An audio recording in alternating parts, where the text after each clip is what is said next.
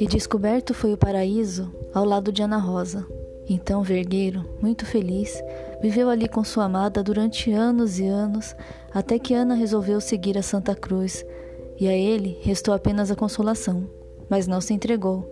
Resistiu quanto pôde àquela perda, e em seus últimos lances de lucidez buscou a liberdade, e no fim, como todo aquele que padece de amor, encontrou a luz. História de metrô Bárbara Duarte.